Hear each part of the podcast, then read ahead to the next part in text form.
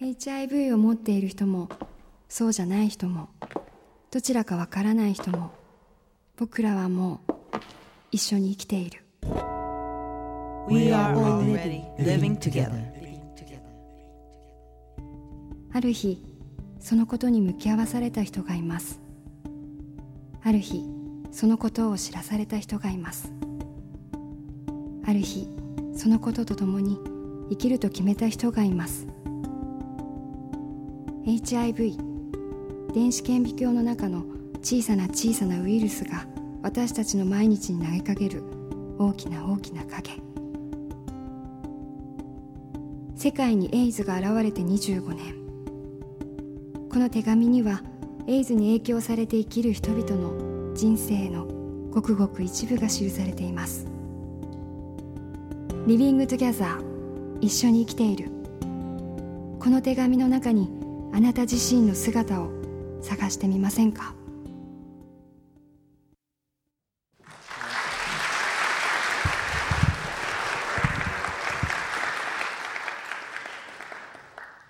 ？TZ さん30代前半大阪府在住職業飲食店勤務感染発覚してから3年半服薬歴現在中断中。よくこの病気になっても普通に生きてますなんていう言葉を聞くが俺は自分のことを普通に生きてると思ったことがない。しかし3年前に自分が書いた日記をたまたま読んだ時みんなと同じようなことを言っている自分を見つけた。年が明けて2ヶ月が経ち街もいつもの風景に戻っている。しかし年が変わったところで俺たちの体の中にいるこの病気は変わらない。そんなことは当たり前のことだからみんなそれを踏まえた上で笑いながら年越ししたり初詣に行ったりしてその後も普通の暮らしの中でふとこの病気のことを頭の中がよぎることがある。誰だってそうみんなそうやって生きている。誰にだってきっと忘れたくても忘れられないことがある。今思うとそう思い込みたい自分がいたのか。こんな病気になって何が普通だ。仕事だって続けられるか。職場にバレないかでどぎまぎしたり友達や親にカミングアウトするかどうかでとても迷ったり薬を飲むことがバレないようにトイレの水で隠れて飲んだり何より好きなやつができた時に好きだと言えないことの何が普通だ。普通に生きています。と言える人はそのことが苦じゃなくなったりその生活に慣れたからなんだと思う。最近みんなが普通に生きてます。とかそんなこと言うもんだから陽性者もそうだと思い込んだりそのことに目を背けて甘えてるようにも思う。普通に生きてるふり感染してないふり嘘に嘘を重ねてしまうようなこの社会のせいでもあると思うがそれが自分らしく生きることを阻んでることのように感じる。HIV 陽性者だと自覚しながら生きていくこと。そのことは今の社会状況ではとても辛い作業になるかもしれないけどそのことで前を向けることや自分らしく生きていくきっかけになることだってきっとある。今でも俺にとってはこの生活が4年以上経っても普通だなんて思えない。ただ普通じゃないからつかめたものもあったと思う。みんなと違うと感じたから気づけたこともあったと思う。それはこの病気になって気づけたことで良くも悪くもこの病気になったものしか知らない。伝えられないものを手に入れたということ。そんな俺が一つだけ今言えることは何より感染しないことが一番。だけど同じぐらい大切なのはもし感染してもその人が自分らしく生きていける社会や環境 HIV に感染したことを踏まえた自分として生きていけること。そのことにどうかみんな気づいてほしい。HIV に感染してようがなかろうがそれはゲイであっても自分らしく生きていける社会を望む。みんななら一番わかることだと思うから。こんばんは、えー、森健一郎です。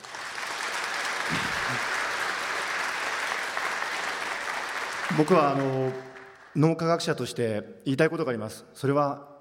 今の詩の中にも普通という言葉がありましたが普通ということは人の数だけあるということです。どうしても人間の社会というものはある普通という観念を打ち立てそれに従うことを我々人間に強制しがちなものですけれども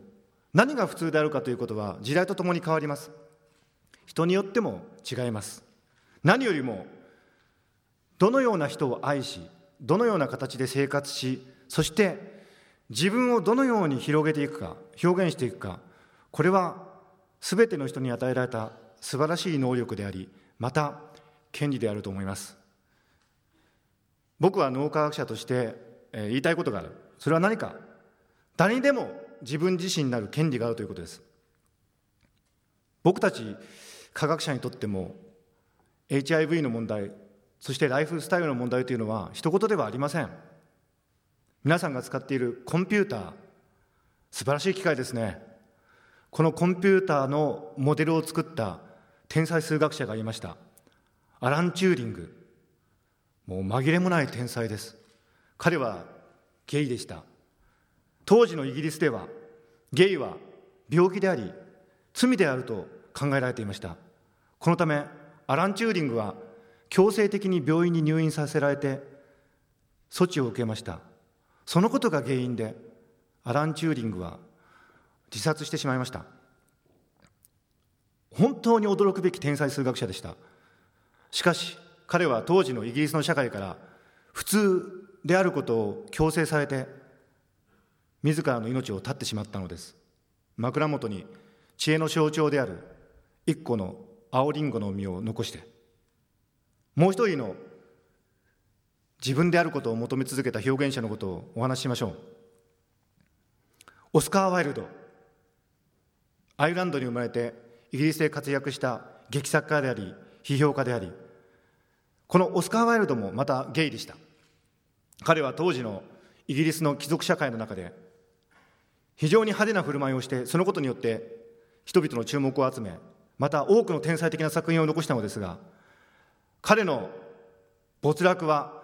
彼が当時の社会の中では普通と考えられている生活スタイルを選ばなかったことに端を発しました。彼が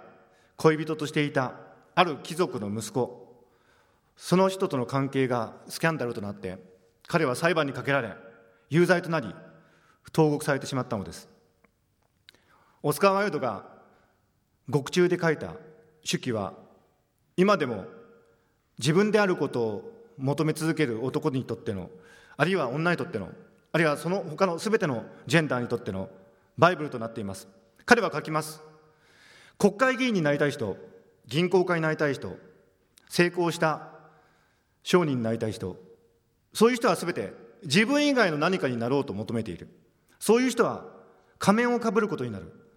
自分以外の何かになろうとする人は必ず成功する。しかしそれは彼らの罪でもある。また罰でもある。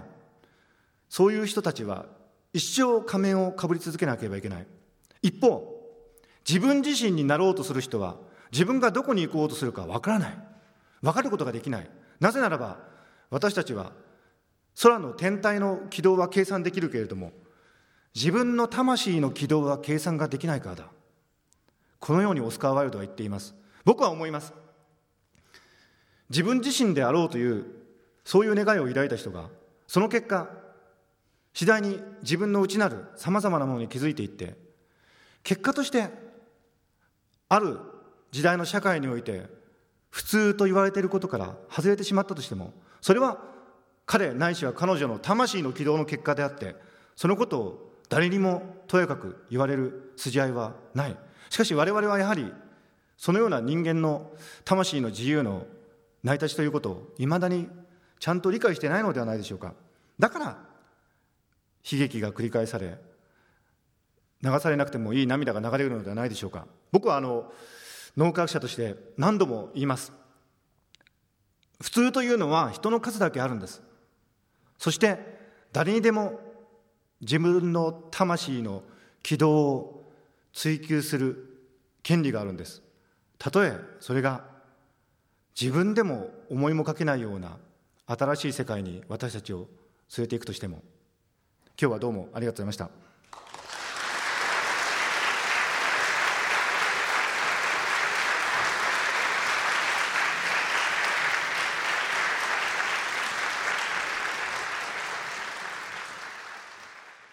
魂の軌道という話を今されてましたけれども。あの例えばすごい大きなショックを受けてですね、あの自分が立ち直れないぐらいの深いところに沈んでいる時に心はなんとか上に上がろうと。頭ではこう例えばそれは脳かもしれないですけどなんとか自分を立ち直らせたいと思っても心が弱っている時はついてこない。そうなんだよね、はい、でもね人間の脳って面白くて、はい、落ちるところまで落ちると、はい、ちょうどあの水の中で泳いでる人がねその水の底がどこにあるかって地面を探り当てればまた浮かび上がってこれるでしょう、はい、一度ねやっぱりもう自分の魂の底を探ってみるっていうのもいいかもしれないですね、うん、そこで下手に世間から見たらこんな元気なのはよくないんだとか、うん、もっとあの活発に生きてなければいけないんだっていうふうに自分を縛ってしまうと、うん、かえってね僕浮かび上がってくることは難しいと思うんですそうですか。だから僕はその悲しみとかね、苦しみに沈む自由も僕は人間にはあると思います。ああ。その後浮かんでくると、はい、その時に例えば脳として、はい、やったらいいよとかこれやると効果的だよみたいなことって何かあるんですか？何よりも大事なことってのはごまかさないことかと思うんです。大体ですね人間の脳は自分自身をごまかそうとすることで問題が生じるんですよだから今自分が抱えている問題に本当に真摯に直面したらそれ以上悪くならないです。でそこからは本当に大きな力が湧いてきます。人間の脳ってねそのアミグダラ扁桃核っていう、まあ、感情の中枢があるんですけどここは面白いところでマイナス100をプラス100に変えられるんです、むしろゼロよりもマイナス100の方がいいぐらいなんです。よマイナスをある時ちょっと見方変えればプラス100にできる。だからあの落ち込んでる人たち大丈夫です落ち込んだ分だけプラスへの貯金をしてると思ってください。何かでボーンと跳ねて真逆にます。何かきっかけがあればボーンといきます。ちなみに今日はあの茂木さんが選んだポエトリー、はい。はい、あれはあのどうして選んだんですか？なんか他のえー、やつの中からちょっとあの変わってるというかですね。いややっぱり僕あの普通であるってことがどういうことであるっていうことはね、うん、とても大事。例え例えばさ今ね日本の社会では正社員の方が非正規雇用の人よりもいいだとか、うん、女性で言えば婚活という圧力がかかってるわけですよ。なんか結婚しないと負け組みたいなね。そういう形でなんか普通ということが押し付けられてるわけでしょ。おかしくないですかなんか。僕は変態っていうか変人なんですよね。変態まで微妙に違いますよねあのこれ今さっきから全然落ち着きがないでしょ。多動症というか本当にもう落ち着きがないですけど。でもあの髪型だってちょっと変だし そういう普通じゃない自分を自分が受け入れられた時に楽になりました。僕ずっとなんか髪型とかこのズボンだって俺1月からずっと同じズボン履いてるんです。いやいやいや。それも魂の軌道の通りに。魂の軌道どどうしようもないんですけどこの靴だってねひどいですよね。これもずっと同じ靴、だこのズボンはね時5日に1回ぐらいあの洗濯機で洗って朝まで 乾いたかなっていう感じで生きてるんですけどだからひどいって言われますけどあの服装とかね。まあでもしょうがないじゃないですか。そういう自分がいるんだから。でもあの大体社会的にやっぱりこう鳴らされるじゃないですか、えー、自由に何でも自由に生きていいよっていうようなそういう社会では日本はないですよね。ないです。でやっぱりでもね愛が大事かなと思うんですよね、うん愛ってやっぱり自分と同じものだったら、まあ、それは自己愛ですけども、はい、やっぱり一番素晴らしい愛というのは自分と違うものを愛するっていう、うん、自分のためっていうことだと一人のためにしか頑張らないってことですよね。でも他人のためってことだとそれはたくさんの人のために頑張れるしそれだけ分のエネルギーが出るしあと自分って一人しかいないけど他人ってたくさんのいろんな性質の人がいるから他人のために頑張ろうと思ったらその愛の数っていうのはそれだけもうまあ、万華鏡のように豊かなものになりますよね、だ皆さんね人間ってね案外ね他人のために頑張るっていうとねものすごいエネルギーが出てくるんですよ。これはね覚えておくとねいい。脳の取扱説明書第一項みたいな、えで茂木さんにとってですね、はい。リビングトゥゲザーこはい。のタイトル、共生するという、はい。えそれどういった感覚であの受け止められてるんでしょうか？まあ、これはとても難しいことだと思うんですが、だからねいかにその同じ一つのことに対しても違う反応をするってことを認めるかという。うん。特に自分がなんだか気に食わないとか、うん。自分にとってあいつのやってることはよく分かんないとかそういう人こそ大切なんです。そういう人がいるからこそ世の中が多様でありちょうどあの一つの種類の木の隣には同じ種類の木がないようなジャングルと同じように人間の社会も生態学的な多様性が保たれているわけですから自分がとにかく反発を感じる人自分のことを分かってくれない人そういう人こそ大切にしないといけない、それがリビングトゥゲザーそういうことを言えるようになったのが47の俺と そういうことです。はい。はい、ありがとうございましたどうもありがとうございました。